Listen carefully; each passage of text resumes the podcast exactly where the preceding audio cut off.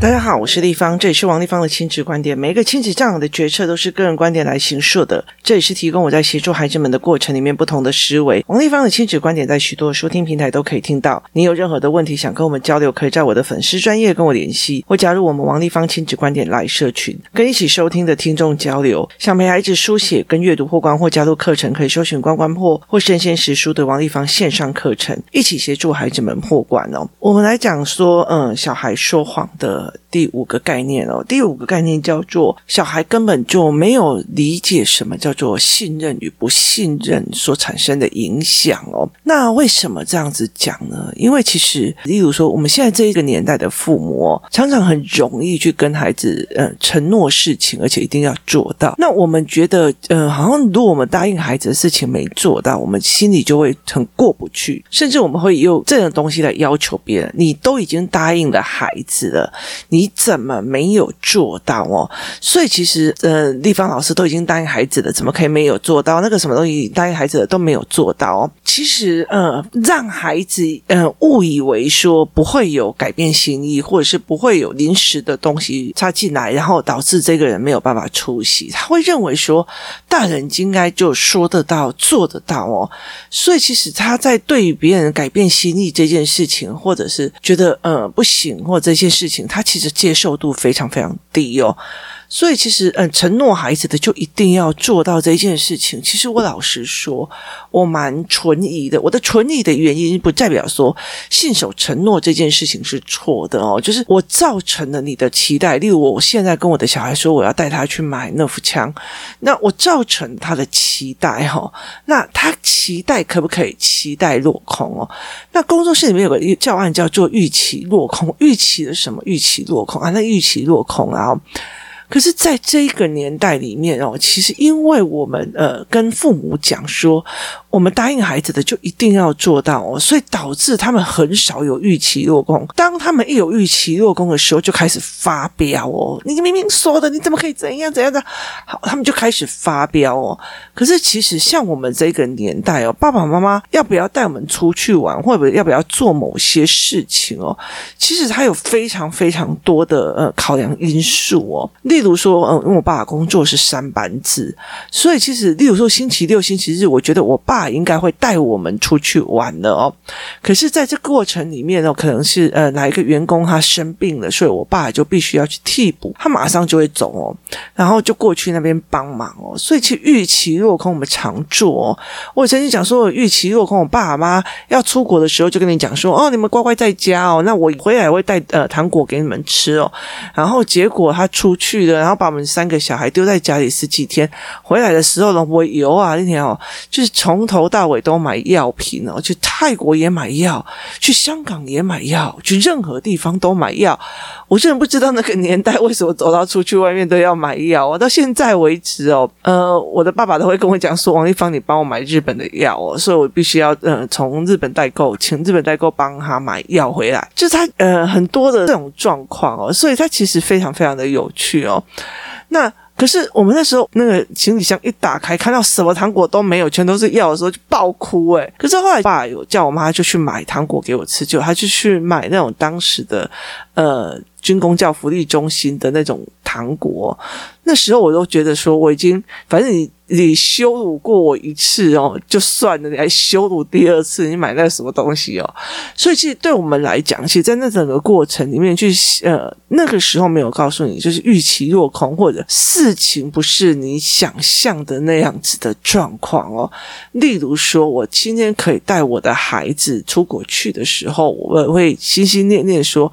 或者是我去哪一个地方的时候，我会心心念念说我要帮 A 买什么东西回来送给他。可是有可能到了很后面，其实你根本就买不到那样的东西哦，就是因为你的行程跟你的角色跟你去的地方完全都不太一样哦，所以其实是很难的哦。那所以其实我觉得，因为现在的网络这么的厉害哦，我们常常会跟人家讲说，哦，你要去日本哦，帮我买一下什么什么什么东西。哦，可是其实我觉得在那个过程里面，其实不一定你买得到哦，真的是很难。就是，可是我们会觉得啊，你就顺便了，讲的好像住的房子旁边就有一样哦。所以其实后来我已经很习惯，以前都会呃想要带礼物回来给他们，后来又觉得说我算了。后来大家就因为大家后来出国非常频繁之后，就没有人再带哦。所以其实，在那很多过程里面，你会觉得非常非常的特别哦。例如说，呃，其实像很多国家，不是我们想象的很多东西都可以，你随时都可以买到。所以其实他预期很难实现这样子，就是孩子没有这个选项跟认知，他觉得你告诉我的我就应该要做到，你答应我的我就应该做到，甚至我们当老婆的会觉得。骂老公说：“你都明明答应小孩，你为什么没做到？”老公也会说：“你明明答应小孩了，你就为什么没做到哦？”可是以前的人，他会一定会告诉你说：“啊，你爸就要工作，没办法啊，这个东西没办法啊，啊，人家都已经呃家里出事情，没有办法去值班，所以你爸要去。”就是他其实会告诉你，就是人生无常，然后很多事情没有办法。控制的很完整的时候，我们只是在所有的可控制范围里面控制到我们要的那个东西。其实对现在的孩子来讲，其实是很难理解的哦。他们是很难理解这种所谓的就是特殊原因或干嘛，而且甚至。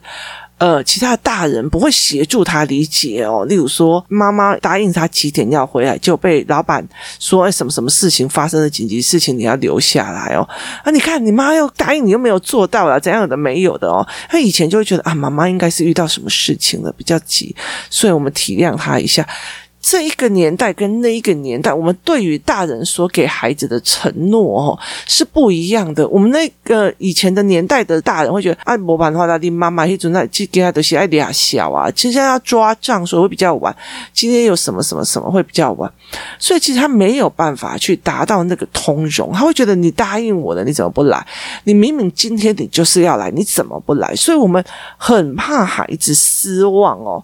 可是我们因为很怕孩子失望。避免孩子失望，我们就很难教什么叫预期落空，什么叫做为难，然后什么叫做。我们中间出了一点点不一样的东西哦，所以其实很多人都在讲说，小孩就要学会做计划，做什么有的没有。就我跟你讲，人生哦，很多的时候都是因为呃突如其来的一些事情改变了你的人生的转轴哦，所以有很多人在人生突如其来的一些所谓的决策或意外的时候，他过不来哦，就是因为我们认为。他你怎么没有按照我的计划去走，而不是老天爷的计划啊？那其实对我来讲，这是一件非常有趣的事情哦。像我的小孩，他们两个学习障碍，所以我后来就接受啊，我们家就是家有中等生啊，或者是家有呃学长生，你去接受这件事情。你可能预期说几岁，例如说我曾经预期说，如果我的小孩子书，就是因为他他学习的方法都是用思维模式在跑，他比较不是一直大量写题的方式在跑。所以他等于是他的成绩就一直上不来，可是我又不愿意让他呃写题写成这个样子，就是写的很僵化这样。那其实我那时候就跟大家讲说，那如果你今天呃。嗯，真的要国九的那个时候，或者是国九考完会考了哦，那我们就去就去宿雾待一年，就是我直接把你们送到了那个什么语言学校里面，跟所谓的国际学校里面，先休学一年，然后呃在那里读书哦。那弟弟就用自学的方式，然后姐姐就用休学的方式哦。人生哪有什么早知道？疫情一下来，什么东西都不行了，所有的东西都已经呃不对了。可是其实我非常非常。感谢这一次的呃。就是这样子的意外，因为其实到最后，其实呃，别人会觉得说郭九生准备会很可怜，他其实读得非常的开心哦。虽然他成绩没有上来，但是他觉得哇塞，真是痛痛快快的读书哦，真是过瘾极了。而且我觉得他在跟他同学们的相处是知识性的那个聊天的过程，他非常的享受，也非常的喜欢。那我就觉得这件事情让我觉得这个孩子算说呃，在这一个过程里面有得到一些东西哦。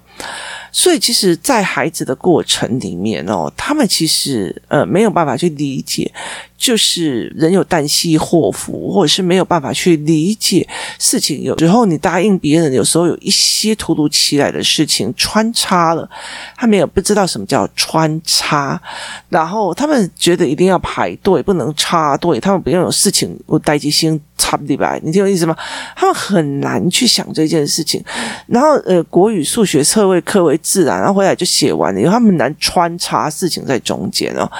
那呃，父母答应他们的都一定要做到，所以他没有办法用信任跟不信任这件事情来做一个处理跟思维哦。当他没有办法做这一件事情的时候，我们怎么去跟他讲说谎这一件事情会导致人对你的信任危机？那呃，其实我曾经跟我的孩子讲一件事情，是说。我以前曾经交过一个男朋友，那他那时候做的一件事情，让我开始怀疑他。可是，在怀疑的过程里面，后来虽然你证实了这件事情还好，不是呃多大的事情之后，你会想到他当初在隐瞒里面的那个样貌，接下来你就是完全没有办法相信他。那对朋友也是哦，例如说这一个人骗我的一次钱，我接下来做的事情都不会相信他。可是，可是哦，记得我们之前要讲说，呃，我我们有一集在讲说小孩的情感，亲子之间的情感。是跟一般爱情之间的情感是不一样的哦。就是说呢，如果你今天骗我一件事情，这个男人骗我一件事情，我接下来就开始怀疑你的所有一切事哦。那我对你的信任感就开始不对，而且我最讨厌我这些就是疑心疑鬼的自己哦。可是，诶，上一次我儿子骗我什么，我到现在就马上忘了，你知道吗？记得那一集的呃 podcast 的内容是。人的感情哦，情侣之间爱情的感情的爱恨，跟亲子之间的爱恨的机制是不一样的哈。所以其实，哎，我对我儿子那时候到底说的什么是骗的我？其实 Podcast 有一个好处，就是我赶快把它记下，要不然以后真的是我会完全忘记这件事情哦。为着小孩出生之后，为了人类的存亡跟动物的存亡，我们个机制就是小孩再怎么伤父母，很快就会忘记哦。所以他并不觉得他今天说话不算话，或者他今天做错事情之后，妈妈还会之后记得再跟他翻旧账哦。所以其实我跟你讲，很多的时候，一个女人会对老公的所作所为翻旧账，可是如果要去想小孩子跟我的事情的时候，要翻旧账就有一点点难。我已经是算记仇记忆力非常强的一个人了哦，所以其实在这整个过程里面，我就会觉得说，他细思维起来还是有一点障碍的哦。所以其实，在很多的过程里面，他没有因为说谎或者是别人说谎，例如说我今天答应我的孩子要去买 Nerf 枪，结果到最后我没有去了。好，他觉得我说谎，在那边生气哦，隔天他还是抱着说：“妈妈，为什么？因为那是生存。”的样貌哦，所以在很多的时候，小孩子他会记得那个伤，但是他会忘记什么事情，他会进入的那个潜意识哦，他其实就是一个人在维持往前生存的一个很大的一个特别的样貌哦，所以其实，在他的人生里面。他非常难去理解你这个人说谎导致的信任危机哦，所以我们意图去告诉孩子，你这样子说谎哦，你会导致信任啊什么有的没有，他没有那个经验值。我常说，人教人教不动，事教人最会动，意思就是说，他有没有那个经验值是哦。我被这个人骗了，哦，我被这个人操作了，哦，我被这个人带着去误导了。好，他没有这样子的一个概念哦，所以其实当很多人在问我说：“呃，立芳，为什么呃我要来上实体的语言班？”我说：“实体的语言班，它是一直反复的在教那些语言跟概念。另外一件事情就是孩子们跟孩子们的互动哦。那为什么我一直很坚持？就是孩子们他们有一群人在帮。小孩做游戏团体啊，游戏团啊，或者是平日课，其实一个很大的一个原因，是因为当你的那个所谓的呃人还多的时候，你就会当然是林子大了，什么鸟都有啊，就是什么孩子都会有，什么家长都会有，他可以让你看到人的不同跟人的面相哦。那他其实可以看到所谓的不原谅跟不信任，还有原谅哦。例如说，呃，这两个小孩昨天他在跟我很生气，我再也不要借某某某玩具了。我说为什么？他说因为他骗我，他怎样怎样怎样怎样怎样怎样。好。过了三天以后，他们又玩在一起。我说：“你不是说你不要跟他在一起玩了吗？”然后我觉得啊，他难免的，就是学会原谅，跟学会放下，跟不计较。哦，原来你不跟他计较这件事情也是啊。你如果跟他计较，你就一直呃在那边就没有办法享受呃人跟人之间的快乐。所以他会在这样的过程里面。可是当然也有很多人做很多很过分的事情，对这群小孩子，他们会跟我讲说：“我绝对不可能原谅他啊。”所以，当那个长辈跟哦我带去了一个小女孩，我他就跟那个小女孩讲说：“哎，某某某很乖啊，很好。”然后那个小女孩就讲说：“我一辈子都不会原谅他，最讨厌的啊。”那长辈没有问他说到底他伤了你什么，他直接讲：“拜托，都这么久的事情，你怎么还那么计较哦？”所以其实在这整个过程里面，这个孩子正在学，我对这一个人完全不信任，他就是会伤害人的人哦，因为他做了某些行为，所以没有办法得到我安全的信任，所以我再也不跟他玩在一起了哦，因为他说谎，所以没有办法让我相信他语言里面的承诺，所以我再也不跟。还在一起玩了。这中间是因果跟推论关系，因为他做了什么事情，所以我产生了怀疑心，所以我选择的行为模式是不跟他一起玩的。孩子很少做到这件事情，而且很少有家长愿意去强化他这件事情。我的意思是在很多的家长都是跟这个长辈一样，哎呀，人家也不过是跟你玩而已，你干嘛那么在意哦？所以他没有办法去强迫。哦，原来这个。小孩说这句谎话，导致你再也不相信他了，是吗？哦，原来说谎会导致别人不相信他，而不选择跟他当朋友。讲完就好了，不需要替那个人说一个任何一句话啊，除非那个人自己来道歉，而且你们两个取得原谅。例如说，我的儿子跟 A 两个人在吵架，然后或者是对方骗了他，可是他们两个人互相道歉，然后干嘛的，然后互相取得原谅了，你就不用再去摄入，就哦，原来你喜欢愿意有负责任、愿意跟你道歉然后的人，那我懂了哦，那我知道你是一个可以接受别人犯错的一个 range 的小孩，这样就好。你不要对哦，你好棒哦，你愿意原谅，你宽恕是最大的美德。不好意思，有没有宽恕都是人的选择哦。你可以一辈子恨，你可以一辈子用，那都是你的选择。你好过就好哦。所以在这整个过程里面，我们很少去教到这一个。所以当你没有去教到那个人，怎样？哦，拜托，他也不会跟你借个东西啊，你干嘛跟人家计较了啊？妈妈，那个谁谁谁跟我借东西都不还，他再也没有信用，明明跟我讲借三天而已，他都不还。哎，拜托，那也不过是个什么笔而已，你有什么好跟他计较的嘛？好，重点是我们回到这个受害者，我们去检讨这个受害者，而不是去教小孩。因为他承诺你了，所以做不到，所以他的信任度变成了一个零，所以你选择了，就是他在你心目中他的信任度变成了一个零，所以你未来都不选择跟他交朋友，是吗？他说是，我再也不要跟他交朋友。哦，我懂了，原来你不喜欢任何人骗你这件事情，我就说是我，我也不喜欢任何人没有承诺骗我。这件事也就抵定了之后，他以后理解的一件事情，如果我选择这个时候要说谎，那是不是别人也会选择不信任我？而造成他再也不跟我一起玩了，所以在这很多的过程里面，他的经验值他也会被骗，也被会被承诺骗或干嘛。可是大人们的处理方式是不是引导到，因为对方骗人，造成你的信任度不好，所以你再也不跟他玩了？这个所谓的真正的脉络，所以我们大家不是哦，所以很多的时候就是。那个男人都已经骗你那么多次，你为什么还要跟他在一起？哈，那因为他从小到大没有被人家教导的说，别人骗你了以后，理所当然这个人的信用打叉，你自己对他的信用不 OK，就可以跟他敬而远之。没有人在他小的时候告诉他这一件事情是 OK 的，他反而会觉得人家都已经道歉，怎么不原谅他？人家都很乖，你为什么不原谅他？人家都已经。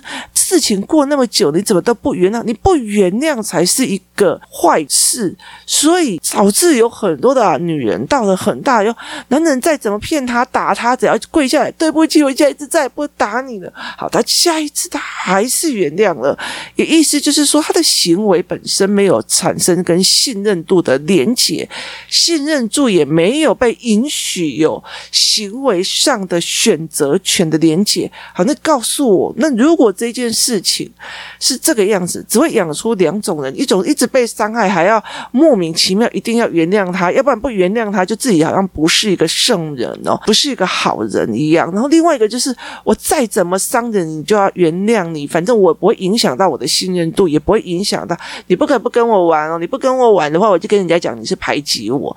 其实，在这整个过程里面，孩子没有没有学到一个，我说谎了，我做的一件事情呢，影响到信任度，而这个信任都。影响到人跟人之间的选择这一件事情，导致孩子们他的有些长大了以后，那个哥们都已经骗你几次，你还给他钱，你现在是怎样了？啊，就哥们呐、你了解的意思吗？所以，例如说，很多的妈妈在处理，哎。妈，那个人跟我借什么东西哦？啊，我就跟他讲哦，哎，那个他就三天以前要还我啊，他就没有还我了。啊，我就说啊，没关系的，那个还好啦，那个小东西也不要跟他计较啊。好，意思就是说，别人打破了他的信任度，别人打破了他的诺言，然后损失了信任度，你还跟他讲不要计较啊。所以等到他之后，你如果他以后啊，会兄弟啦，会搞救我爸爸还好，然后一啊，啊，你明明亏辛苦存三百万，你给我救地下钱庄后一，结果到最后。妈妈问：“你为什么要这样？”从小教的啊，他是从小的认知是这样，所以我常会觉得台湾真的好奇怪，为什么在孩子的角色里面给的是一个价值观，但是这个价值观不是和他未来三十岁、二十岁的时候的认知理解哦，所以这是让我觉得非常匪夷所思的一件事情哦。那到底人生到底是这个东西？其实后来我慢慢的研究出来，是一种政治的，应该是说统治学里面的一个。策略哦，不要讲阴谋啦，就策略啦哈。所以其实，在整个看懂之后，我会觉得说，好，那你怎么去告诉孩子，什么行为影响我的信任，信任影响人的选择？这个男人骗过我一次，所以我再也不信任他了。所以我怎么可能会相信他在呃结婚殿堂里面讲的？我无论生病干嘛，有的没有的，我都会爱着他，他也会爱着我。他明明我在要送医院开刀的时候，他还跟我讲啊，你既然可以自己去，你就自己去。好，那你就不要来吵我。然后就自己也不敢过来。